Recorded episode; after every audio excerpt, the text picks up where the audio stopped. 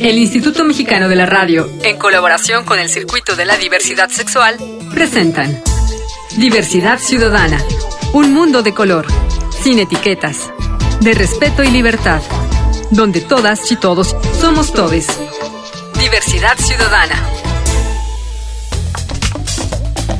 Hola, hola, ¿qué tal? ¿Cómo les va? Bienvenidas, bienvenidos y bienvenides a una emisión más de Diversidad Ciudadana, aquí donde las acciones son a color y siguen siendo a color. Les saluda su amigo Enrique Gómez, como cada semana para mí es un gusto tenerles en este espacio multicolor, en donde tratamos de hacer sensibilidad acerca de la diversidad sexual, a veces por los caminos de la neurona, pero a veces por las rutas del corazón.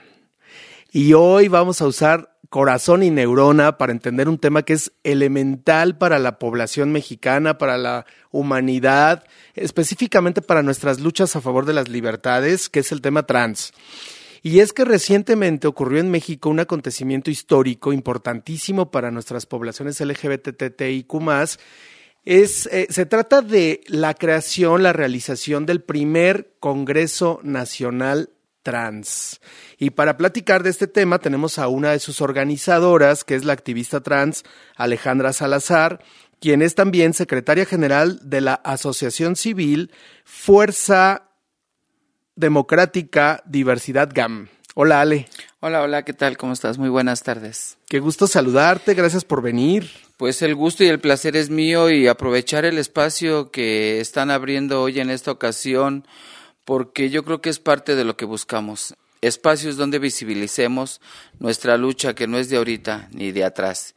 Es antiquísima esta lucha la que traemos y, y qué mejor, porque vamos a, a, desperdiciar estos espacios que hoy nos brindas como tú. Muchas gracias. Y además es importante que la gente, la población en general, entienda estos temas porque mucho de la discriminación tiene como raíz la ignorancia justamente. Entonces, en el momento en que tú vienes y nos explicas tu tema trans, que es nuestro tema, terminamos por entender y a lo mejor le bajamos un poquito o un mucho la discriminación, ¿no, Ale? Fíjate que yo ya no pudiera llamarlo ignorancia, sino como un poco de tabús todavía en plenos este milenia, o sea, sí le llaman milenia, milenia, o sea, existan estos tabús todavía cuando lo que tienen enfrente lo quieren invisibilizar. Sí. Y esto es algo de lo que ya no podemos hacerlo. Precisamente de ahí trata este el origen de este primer congreso trans. Ok, y bueno, aclarar que además la transexualidad es algo que existe en toda la historia de la humanidad. No es moderno, no es moda, no es algo producto del Internet, es algo que ha existido siempre. Bueno, que sí, ya estamos de moda, ¿verdad? Porque a través de la lucha, pues es como ya muchos, han, muchos y muchas han salido del closet. Y muchas. Muchas, perdón. Muchas. Fíjate que yo también dentro de la lucha Ajá. estoy en contra de de este otro, de todes, todas. Ajá. ¿Por qué? Porque al final, final es un estigma, sigue siendo este, una casilla más, cuando generalmente tendríamos que ser hombre y mujer. Ya la preferencia, el gusto, tu, tu naturaleza, ya tendría que ser como que otra parteaguas. Pero eso es parte de lo que yo busco porque Fíjate que a través de que empiezan a salir esto, este lenguaje de todes, todas. Y el lenguaje inclusivo. El, el, lenguaje inclusivo, perdón. Este, yo tengo que identificarme como mujer trans. Cuando yo simple y sencillamente corrí con la suerte, sí sufrí cierta discriminación en un principio. ¿Por qué? Precisamente porque no aceptaban. Ya posteriormente a través del trabajo, de mi constancia y de mi lucha, pues es como yo asumí la personalidad ya de Alejandra. Claro. Y el respeto me lo gané. Uh -huh. Y yo hoy muchas veces por este lenguaje inclusivo yo tengo que presentarme como mujer trans. Y ahí es donde empieza, para mí, una parte de discriminación porque si bien yo era desapercibida en una sociedad, hoy tengo que ser criticada por ser una mujer trans. Ok, y bueno, ya que entras directo al tema del Congreso Trans, ¿qué te parece si nos cuentas cómo surgió la idea, cómo es que lo organizaron, cuánto tiempo tardaron en, en echarlo a andar, por qué se vinculan a través de un partido político? ¿Por qué no lo hicieron ciudadanos solamente si finalmente ustedes eran activistas y están salidas de la, de la sociedad civil? ¿Por qué vincularse con un partido? A ver, cuéntanos, ¿cómo nació la idea? Pues mira, esto viene a través de un foro del PRD que es Borrando Mujeres. A través de este partido, varias activistas, yo soy este perredista de Hueso Colorado, este, y a través de este foro es como yo empiezo a recibir llamadas telefónicas. Oye, ¿qué onda con tu partido? Tú que te desvives por él y que das la vida por tu partido, y qué onda con el borrado de mujeres y esto y lo otro. Entonces, pues empezamos a ponernos de acuerdo varias este, asociaciones civiles y tomamos la idea y la decisión de ir al PRD. En el PRD, a través de que sufrimos una negativa por las personas que estaban en la entrada, este, bloqueamos lo que es la avenida de patriotismo. Que es donde está la sede que nacional. es donde está la sede nacional del PRD. Y a través de ahí surge una mesa de trabajo. Ok.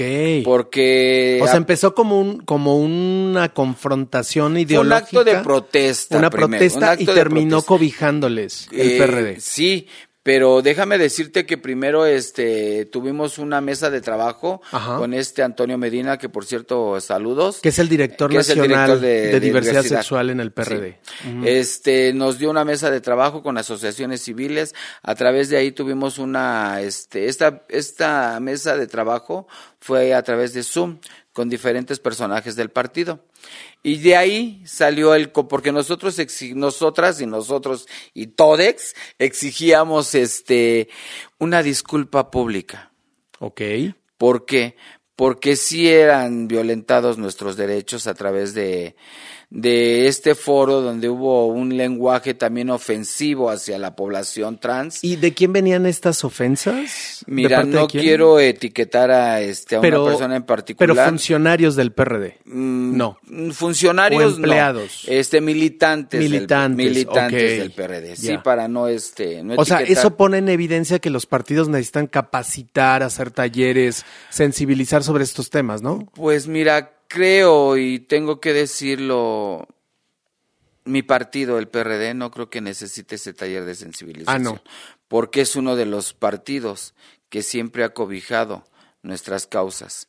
Que dentro del partido es cierto que también haya personas homofóbicas, transfóbicas y lesfóbicas y que no acepten eso es otra cuestión. Claro. Pero aquí precisamente es donde se origina esta este parteaguas, Ok. donde un partido de izquierda que siempre ha cobijado las causas nobles o abanderado nuestros, nuestra lucha, ¿por qué hoy se empeñaron en hacer un foro en Borrando Mujeres? Oh. De ahí es donde surge todo esto. Ok, ok. Y entonces se lleva a cabo y cuánto tiempo después de empezarlo a organizar? ¿Cuánto tiempo tardó la, la Pues organización? esto fue así como que de microondas, porque Ah, sí. en, en unos 20, 25 días fue como llevamos a cabo este congreso. Ok. Este congreso y también contamos con la colaboración, también lo tengo que decir, de otra mujer trans también muy polémica, Valentina Telema, eh, Denise Valverde, Me- Megan García, este Dan- Daniela Arzaba, esta chica de- del Estado de México, Yasmín, este, entre otras tantas. pues Es- pura guerrera. Pues prácticamente somos Sí. somos mujeres que siempre hemos estado al frente y no nada más de la lucha de la población trans. También nos ponemos en la lucha de las mujeres cisgénero. Claro. Entonces, pues es parte de que no, no podíamos permitirlo como activistas y como defensoras y como nos hemos entregado en, en cuerpo y alma a esta lucha, pues no podíamos permitir que algo, por decirlo insignificante, que no fue insignificante porque hizo una revolución, pero sí decían, es que no tiene nada que ver. Bueno, pues si no tiene nada que ver, vamos al meollo del asunto y vamos Claro. a ver. Precisamente por eso Facebook bajó ese programa de, de la plataforma. Claro. Ahora, Ale, cuéntanos algo. Eh, ¿Sí vino representación de los 32 estados del país, de las 32 entidades federativas? De las 32 entidades federativas, no. Ok. Pero sí contamos con la fortuna precisamente de entre 17 17, 18 estados de la Oh, ciudad de, no, pues sí de- es de la. República Mexicana. Claro. Y hace rato me hiciste una pregunta. Eh, ¿Por qué con el PRD? Ok. ¿Por qué no lo hicimos como sociedad civil? Porque si bien es sabido por todo mundo, este tipo de eventos genera honorarios, genera gastos y como sociedad civil no contamos con ese recurso. Y si en esta ocasión el partido a través del atropello accidentalmente, llamémosle así, este salió y resurge esta idea a través de la Secretaría de Igualdad y Género con esta Gaby Karen, Karen Quiroga, que también mis respetos para esta Sí. señora, incluyente, defensora, aguerrida y déjame decirte que lo único que le falta nada más es este, y perdón por la palabra, que le cuelgue. Ok. Porque ya prácticamente, o sea, te das cuenta en la lucha que ella tiene. Sí, ¿no? claro. Entonces, en ese Ahora, sentido. entonces, eh, lo hicieron un poco por ayuda, por apoyo, porque necesitaban cubrir, financiar el Congreso, ¿no? Eso se entiende. Pero te lo tengo que preguntar, Ale. Claro. ¿No están siendo utilizadas y utilizados políticamente ustedes trans a favor del PRD? ¿No están Pues- siendo manipuladas o manipulados? Pues mira, yo te lo voy a decir y te lo vuelvo a repetir. Yo como militante del PRD no lo permitiría. No lo permitiría porque hoy en día precisamente nuestra lucha tiene que ser incansable, ya que tenemos experiencias anteriores. Ok. Ya en- a través de aquellas experiencias que hemos tenido, el día de hoy no lo vamos a permitir. Por eso a través de ahí surge otro trabajo que va más allá de, de lo que fue el primer congreso. Este hablamos de salud, de procuración de justicia, de trabajo y educación, derecho a la identidad y feminismo y transfeminismo. Y a través de ahí salieron unos resolutivos, que en estos resolutivos son los que ya pulido, ya pulidos se están poniendo y se van a poner en mano de los congresos nacional, estatal y federal. Y de todas las fuerzas Y políticas. de todas las fuerzas políticas. Y igual, como sociedad civil, no estamos peleados con algún partido político. Muy bien. Estamos siendo incluyentes porque al partido que nos lo pida, se lo vamos a poner en sus manos, precisamente porque ya tenemos un borrador. Así es. Ya tenemos el antecedente de lo que es el primer Congreso Trans. Y yo quiero que nos platiques de este borrador y de estas conclusiones, de este pronunciamiento del Congreso histórico, Congreso Nacional Trans, pero regresando de un corte. ¿Me lo permites, Ale? Claro que sí. No me tardo nada, estamos platicando con la activista trans Alejandra Salazar, que es secretaria general de Fuerza Democrática Diversidad GAM, Asociación Civil. Yo soy Enrique Gómez y esto es Diversidad Ciudadana, aquí donde las acciones siguen siendo a color. No me tardo nada, espérenme tantito, regresamos. Continuamos. Diversidad Ciudadana. Regresamos. Diversidad Ciudadana.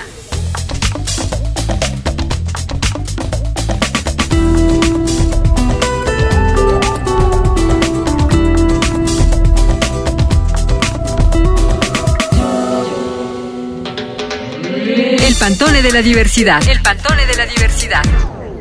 La visión social de la diversidad sexual varió considerablemente en las diversas etapas del Imperio Romano.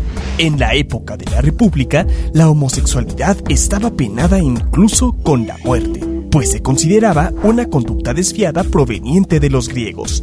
Después, en la primera época del imperio, era practicada y aceptada abiertamente por los emperadores, tal como lo documentó Suetonio en su libro La vida de los doce Césares, donde cita que once de ellos tenían relaciones homosexuales. Durante el Imperio Romano se produjeron los primeros casos en la historia de matrimonios entre hombres, debido a que en Roma el matrimonio era un contrato privado solo entre particulares. Nerón fue el primer emperador en hacerlo. Se casó tres veces con hombres y dos con mujeres. Los poetas latinos de la época daban por hecho que todos los hombres sienten deseo homosexual en algún momento de sus vidas. Catulo, Horacio, Virgilio y Ovidio ensalzan las relaciones homoeróticas en sus obras. Petronio, en El Satiricón, describe una sociedad imperial con prácticas homosexuales habituales. Al emperador Julio César se le conocía como el marido de todas las romanas y la mujer de todos los romanos. El emperador Adriano mantuvo una relación amorosa con el joven griego Antino. Inclusive le dedicó toda una ciudad, Antinópolis. El emperador Heliogábalo escandalizó a la sociedad en el siglo III al casarse vestido de mujer con dos hombres y adoptando públicamente el papel pasivo de la relación. Felipe el Árabe, el primer emperador cristiano en Roma en el siglo III, fue conocido por su gusto por los jovencitos. La aceptación social de la homosexualidad empezó a decaer a mediados de la época imperial, hasta que, con la llegada del cristianismo, el emperador Teodosio I la volvió a condenar con la pena de muerte. Esto en el año 390 después de Cristo. Justiniano I mantuvo la misma ley desde el año 538 hasta la caída de Constantinopla en 1453. Todas y todos somos todes.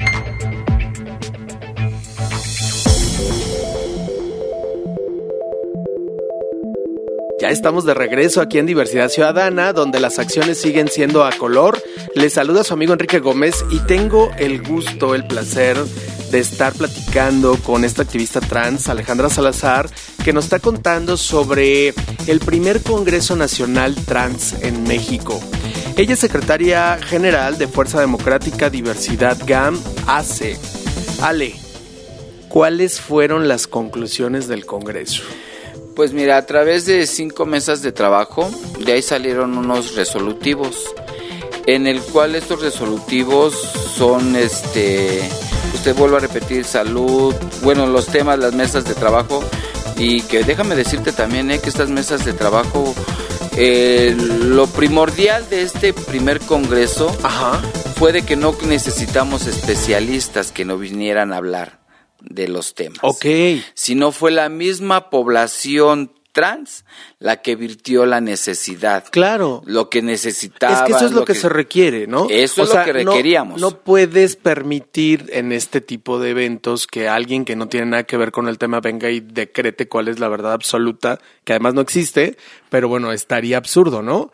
Es mejor que ustedes eh, arrojen toda esta información y planteen sus necesidades, su contexto y partir de ahí para, pues para seguir avanzando, ¿no? Y fueron mesas muy dinámicas, ¿eh? donde hubo este controversias, donde hubo Claro, no jalones de greñas, ¿eh? porque aún así siendo población trans general, por así decirlo, no había quienes pensamos iguales. Claro. Y ahí es donde viene la diversidad también Claro. de las mujeres, de las mujeres trans, que también hay diversidad. Sí, por supuesto. Entonces, Ahora, dime algo de eso, Ale. Eh, existe un prejuicio, un estigma muy, muy terrible, no solamente en la sociedad general, sino incluso dentro de la población LGBT, y se dice el prejuicio que las mujeres trans son liosas, ¿no?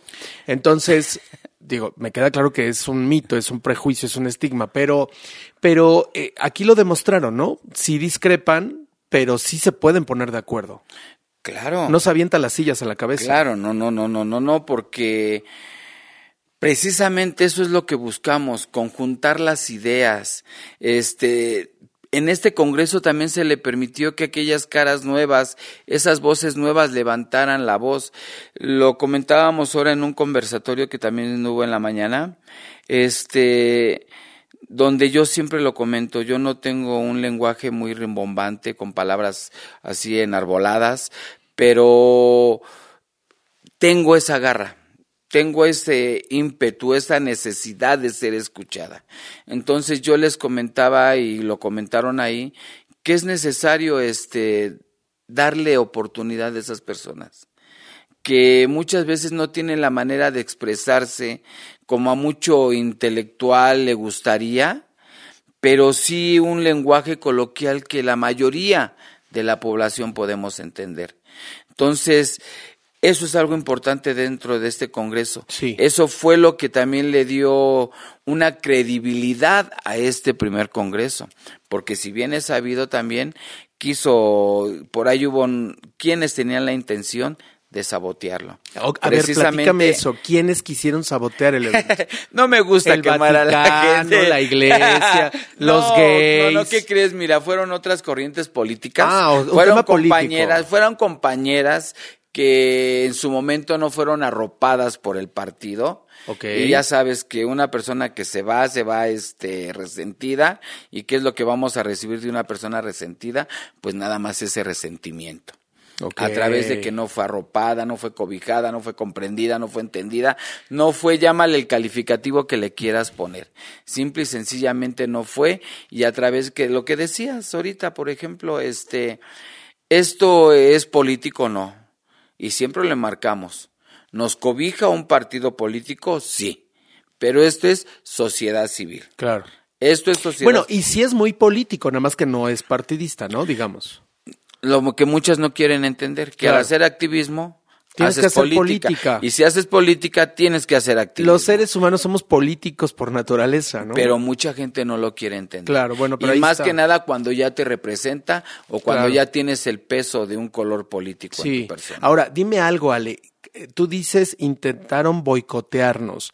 ¿Qué tipo de boicot? Porque ¿qué les incendiaron el edificio? No, no, no, pues Le- simple y sencillamente a mí no me permitieron la entrada, este, yo me quise inscribir y jamás pude, a mí me dijeron que ni se me ocurriera pararme, que tenía dign- o sea, fueron ¿Las amenazaron comentarios de muerte? No, No. fueron comentarios burdos, Ok. pero que a través de la sensibilidad como población tenemos, a través de siempre estar, lo que decías tú, de criticadas, juzgadas, eh, leosas, pues de ahí va a ser una corriente porque...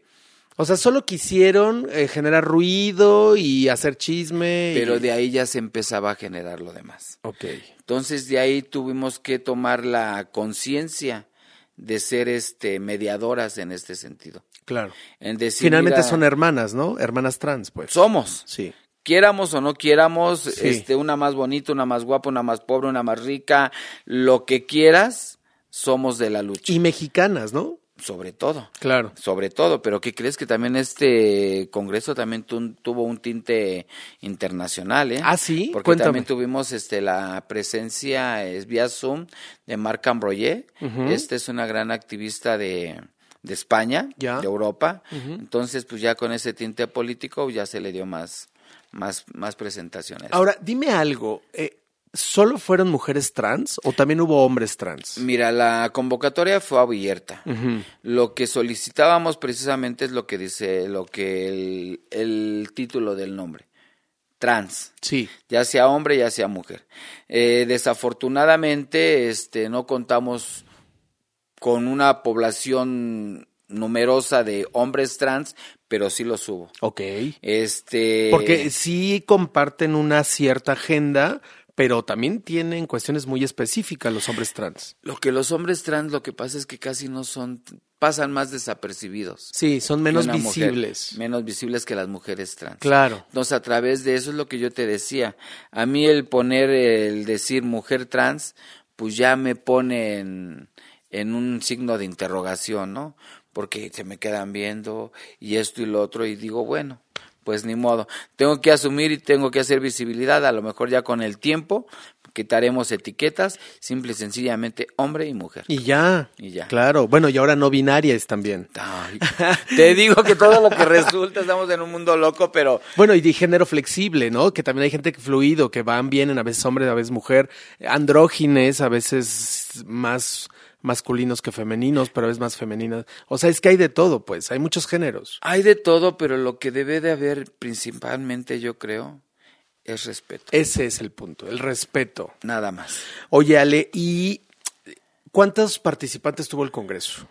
250 personas. Ok, importante, ¿no? Pues claro, o sea, claro, porque te vuelvo a repetir, para hacer el primer congreso trans, después de venir de una pandemia, Claro. después de venir de este, de una desintegración En de- uno de los años de mayor violencia en contra de la población trans en la historia. lugar, el segundo lugar. Es, fue terrible. Es terrible Es todavía. terrible. Es terrible todavía porque porque no podemos permitirlo. Claro. Y fíjate que una de las mesas de trabajo o más bien en todas las mesas de trabajo se habló de una educación primaria.